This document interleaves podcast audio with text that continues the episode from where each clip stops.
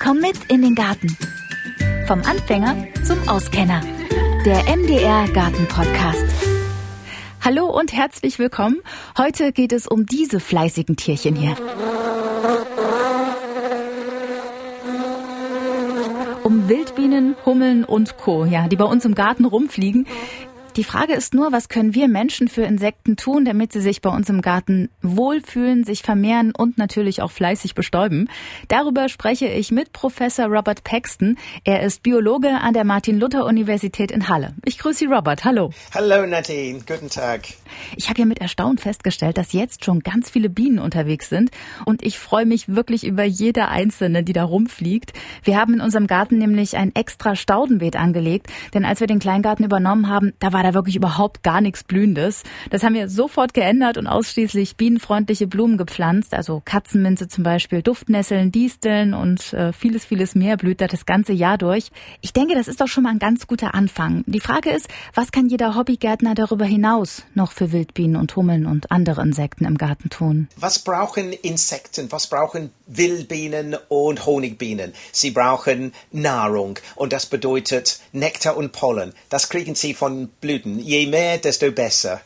Aber natürlich, was Wildbienen brauchen auch, ist ein Nistplatz. Äh, das sind die zwei nötigen Sachen. Nahrung und Nistplatz, die man anbieten könnte, um Bienen anzulocken in einem Garten. Okay, ähm, für beides habe ich schon gesorgt. Futter ist schon ausreichend im Garten. Nisthilfen habe ich auch hingestellt. Ähm, zwei kleine Insektenhotels, gekaufte. Allerdings äh, wurden die nicht ganz so gut angenommen. Also da ist kaum jemand eingezogen. Woran liegt das? Well, uh, teilweise es hängt ab, was man gekauft hat und ob es geeignet ist für die Wildbienen. Zweitens äh, wird es ein bisschen Zeit dauern wahrscheinlich. Verschiedene Wildbienen haben ihre eigene Flugzeit. Und wenn Sie zu spät im Sommer die ausgelegt haben, Sie müssen warten bis nächsten Frühling, wenn Sie wieder fliegen. Aber es gibt eine Reihe von Arten von Wildbienen. Die meisten, muss ich sagen, fliegen früh im, im Jahr oder im Mai. Bis Juni, Juli kommen nicht so viele Arten vor. Und Spätsommer fast kaum. Also wäre es schon ratsam, dass man jetzt im Februar quasi schon die Insektenhotels anbietet und hinstellt, oder? Das wäre eine gute Idee. Naja, meine gekauften Insektenhotels, die sind ja nicht wirklich gut angekommen. Ich würde deswegen jetzt gern ähm, selber welche bauen. Doch die Frage ist, worauf muss ich denn da achten? Also was brauchen Wildbienen zum Nisten? So, was, was sie brauchen, was die Insekten brauchen, ist ein Röhrchen, was am Eingang rund und glatt ohne Spiesen oder Späne oder so ähm, vorhanden ist. Das, das bedeutet, die können rein und raus ganz einfach. Mhm. Dann der Durchmesser sollte zwischen 4 mm bis, sagen wir, 9 vielleicht ein Zentimeter maximal, aber eigentlich am idealsten ist zwischen 4 mm und 8 mm in Durchmesser. Es gibt vielleicht äh, 60, 70, 80 Arten, die in Deutschland vorkommen, die werden den Insekthotels verwenden. Also wenn man eine Breite von äh, Durchmesser hat, von Eingängen, von Röhrchen, dann kann man mehrere Wildbienenarten anlocken. Mhm. Und einige sind relativ kleine Arten und die bevorzugen dann die 4 mm und andere werden 8 mm bevorzugen, wie zum Beispiel die äh, rote Mauerbiene oder gehörte Mauerbiene. Die sind beide sehr mhm. relativ häufig in, auch in Erfurt. Das heißt, wenn, wenn ich jetzt quasi, ich nehme jetzt ein Stück Holz, bohre da Löcher rein, dann kann ich ja auch 4 mm anbieten und auch 8 mm. Aber weil Sie ja. sagen, es ist wichtig, dass es eben glatt ist, müsste ich das dann irgendwie nochmal ähm, glatt machen, irgendwie ausschmürgeln irgendwie, dass sie sich da nicht verletzen. Es muss nicht äh, so perfekt sein, aber es muss kein Überhang da vorhanden sein, mhm. weil sonst werden sie das nicht verwenden. Okay, da gehen Sie sonst gar nicht rein. So, mhm. Ja, so. Und zweitens muss es lang genug sein. Nun, ich habe gesehen, einige Insekthotels, die Röhrchen waren nur vielleicht äh, zwei, drei Zentimeter äh, lang. Das werden Sie nicht verwenden. Sie brauchen 10 oder 15 Zentimeter. So lang, ähm, okay. Das ist mhm. ideal. So, mhm. äh, nicht je länger, äh, desto besser, aber zumindest 15 Zentimeter wäre ganz in Ordnung. Und das, das verwenden die Bienen ähm, gerne. Allerdings mögen sie nicht unbedingt Regen. Besser ist es, wenn möglich, dass die Eingänge etwas geschützt sind. Äh, und das bedeutet mit einem Dachsegel oder einige zu kaufen ähm, Hotels haben äh, eine richtige Dach über sich. Mhm. Es, ist, es muss nicht sein, dass es absolut trocken bleibt, aber das ist äh, zumindest, dass weniger Regen vorankommt an den Nesten und dann, dass die Röhrchen denn nicht unbedingt senkrecht, aber vielleicht 5 Grad oder 10 Grad unten stehen, sodass wenn, wenn es auf den Eingang regnet, Wasser okay. Mhm. fällt raus und ro rollt nicht rein. Okay, also leicht ähm, absenken, wenn man es dann selber dann macht leicht absenkend, ja. das geht. Horizontal oder leicht absenkend ist am idealsten. Ist am besten, okay. Und trocken. Da sind wir auch schon bei der nächsten Frage. Wie ist es mit dem Standort? Ähm, bevorzugen die bestimmte Standorte, also bestimmte Ausrichtungen nach Süden zum Beispiel? Oder auf was muss man achten, wenn man das Insektenhotel hinhängt? Ja, am besten ist es nach Süden. Südwesten geht, Südosten geht auch, äh, aber am Süden ist am besten. Und wenn, es, wenn Sie immer im Schatten sind, sind, werden sie nicht bevorzugt. Ähm, so das bedeutet, Nordseite ist schwierig. Nun, wenn es um einen Mangel an Nistangebote sich handelt und viele Wildbienen vorhanden sind, wie zum Beispiel bei meinem Haus, merke ich, dass am Ende der Flugsaison von einer bestimmten Art dass die gehen auch an der Nordseite und suchen nach Nistplätze, weil okay. die nicht genügend haben. Mhm. Die haben alles voll gemacht mhm. am Süd- und West- und Ostseite. Das würde also auch gehen. Dann nehmen sie dann quasi die Plätze der zweiten Wahl, in der hinteren Reihe sozusagen. Äh, richtig. Besser ist es mit äh, Ausrichtung Süd. So das bedeutet, wenn das Weibchen denn im Nisteingang sitzt, dann kann sie die Sonne sehen und mit der Sonne aufwärmen. Und früh anzufangen und äh, Nektar und Pollen zu sammeln von den Blüten, die über Nacht denn schon Nektar äh, exprimiert hatten.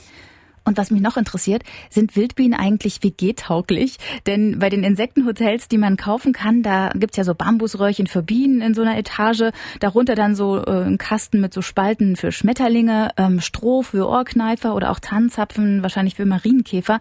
Ähm, machen so Kombibehausungen überhaupt Sinn oder sind Wildbienen eher so lieber unter sich? Ich denke eher ähm, am letzten, mehr unter sich. Allerdings macht es, ich denke, nicht so viel aus, wenn Marienkäfer in der Nähe sind oder oder die äh, Nutztiere sind ähm, äh, oder Ohrenwürmer, Ohrkneifer. Ja, das, das macht ihnen nicht so viel aus. Sie können ihr Nest verteidigen. Natürlich sind einige von diesen Tieren auch Gegenspiele. Das bedeutet, Ohrkneifen könnten vielleicht den Pollen von einem Wildbienennest raupen, aber normalerweise kommt die Wildbiene zurück.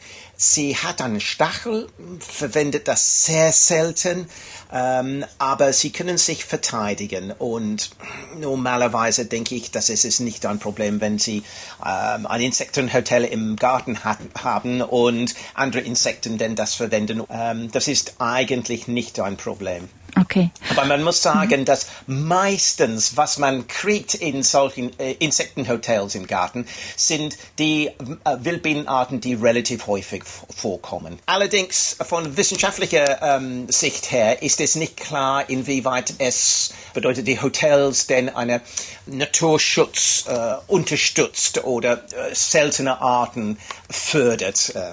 Was kann man denn machen, um seltene Arten zu fördern? Vielleicht ein Schneckenhaus, ein leeres aufs Beet legen, dass da ja. vielleicht jemand noch reinkrabbelt?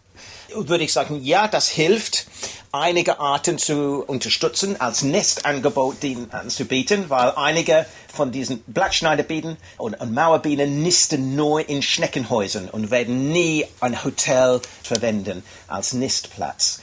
Aber anderen Arten, wir wissen nicht genau, was für Bedingungen sie brauchen. Und eher würde ich sagen, was sie brauchen, ist Habitat. Das bedeutet relativ unzerstörte ähm, natürlichen Lebensraum. Habitate, ja, okay. offene Bereiche voll mit Blüte, Blumen mhm. und mit Nistmöglichkeiten, wie zum Beispiel Löchern im Holz aber die meisten Bienen, muss man sagen, die meisten Wildbienen nisten unterirdisch. Und die brauchen offene Flächen auf Sand oder äh, Schlamm, wo sie nisten können ungehindert nisten können. Mhm. So das ist äh, für viele Wildbienen sehr, sehr wichtig, denn offene Flächen im Garten zu haben, nicht alles dick mit Vegetation. Ja, und dann gibt's ja noch ein ganz großes Problem. Ich musste nämlich letzten Sommer wirklich mit Erschrecken feststellen, dass die Bambusröhrchen, in die wirklich nur ein paar wenige Wildbienen eingezogen sind, äh, von Vögeln rausgepickt wurden. Also die ganzen Röhrchen lagen alle auf dem Boden verteilt. Und äh, ich habe die dann wieder reingesteckt und, und zwar in die Klappe, wo die Schmetterlinge eigentlich äh, nisten sollen, war aber keiner drin. Da habe ich die also dann reinsortiert. Wie kann ich denn die Wildbienen vor den Vögeln schützen? Ja, das ist schwierig. Das äh, Problem habe ich auch selbst zu Hause. Und ich denke, bei mir äh, handelt es sich um äh, Kohlmeisen und Blaumeisen. Ich habe sie schon gesehen. Am besten ist es, etwas Gitter zu verwenden. Gitter, die man verwendet, um ähm, Hühner einzuzäunen. Mhm. Ähm, so das bedeutet mit großen Durchmesser von vielleicht zwei Zentimeter. Und dann können die Wildbienen durchfliegen. Sieht nicht schön aus, aber funktioniert. Mhm. Aber das ist ein Problem. Und das ist ein Teil der Ökologie, muss man sagen. Ja. Ja, so, man muss das in, im Kauf nehmen. Das ist ja. ein Kompromiss. Und was mich noch interessiert, wie ist denn eigentlich der Lebenszyklus von so einer Wildbiene? Denn ich habe ja immer gedacht, die legen im Frühjahr ihre Eier in die Röhrchen und dann äh, verstopfen die das so mit Erde und dann schlüpfen irgendwann die Wildbienen im Laufe des Sommers und überwintern dann irgendwo. Aber ich habe gesehen, dass in diesen paar wenigen äh, Röhrchen, die noch in meinen Insektenhotels rumliegen, die sind noch mit Erde verschlossen. Schlüpft dann da möglicherweise doch noch eine Wildbiene? Genau, so richtig. Und nicht nur eine Biene pro Nest. Wenn das Nest vielleicht 15 Zentimeter lang ist, enthält es vielleicht 5, 6, 7 Nachkommen. Zuerst schlüpfen die Männchen, äh, die sind immer vorne. Und das ist interessant bei Wildbienen. Äh, wenn sie ein Nest eröffnet würden, würden sie finden, dass die ersten zwei Zellen vom Eingang als ein, zwei, drei Zellen sind Männchen und die hinteren Zellen sind etwas größer und enthalten Weibchen. So die Männchen schlüpfen zuerst und, und dann später, vielleicht eine Woche später, so ungefähr, dann schlüpfen die Weibchen. Die paaren sich und dann die Weibchen fangen an, selbst zu nisten, weil die alten Männchen und Weibchen vom letzten Jahr, die sind längst äh, gestorben. Sie überleben vielleicht zwei, drei Wochen und dann so bis Mitte Sommer sind sie alle tot.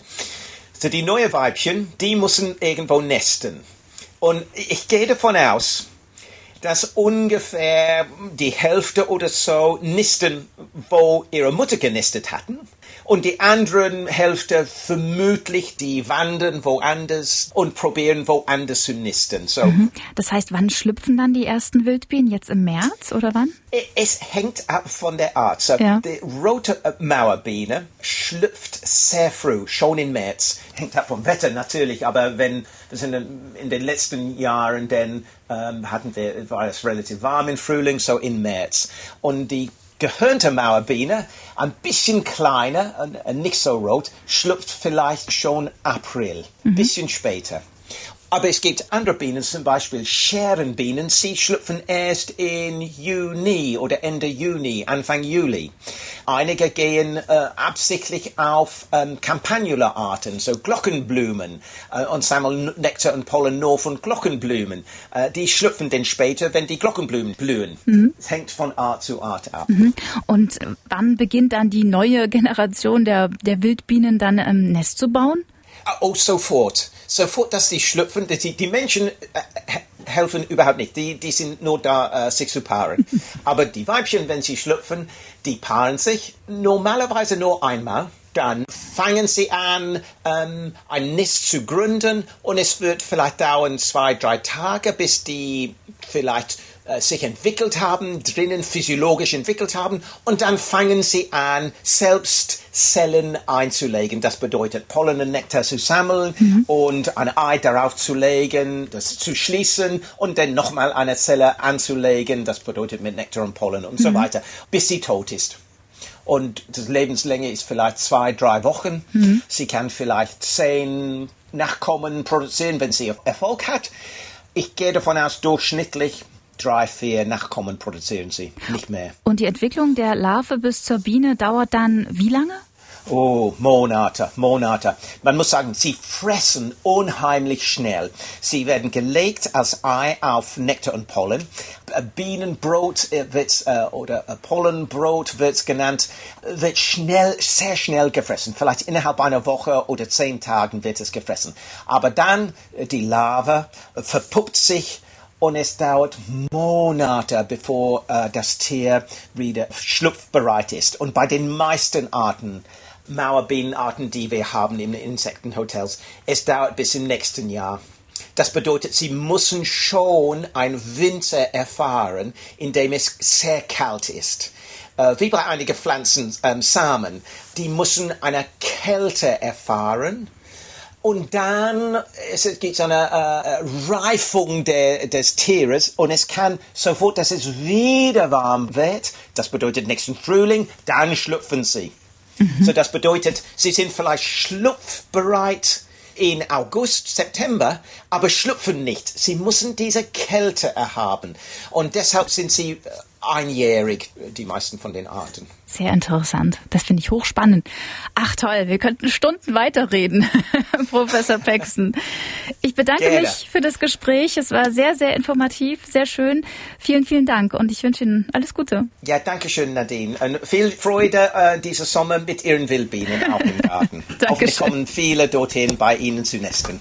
Ja, das hoffe ich auch. Ich werde auf jeden Fall selber was bauen mit Bambusröhrchen in unterschiedlichen Größen. Ja. Und damit da nichts schief geht, lohnt sich auf jeden Fall auch nochmal ein Blick Blick auf unsere Internetseite mdr-garten.de. Da haben wir nämlich mal die fünf häufigsten Fehler aufgelistet, die beim Bau von Nisthilfen passieren können.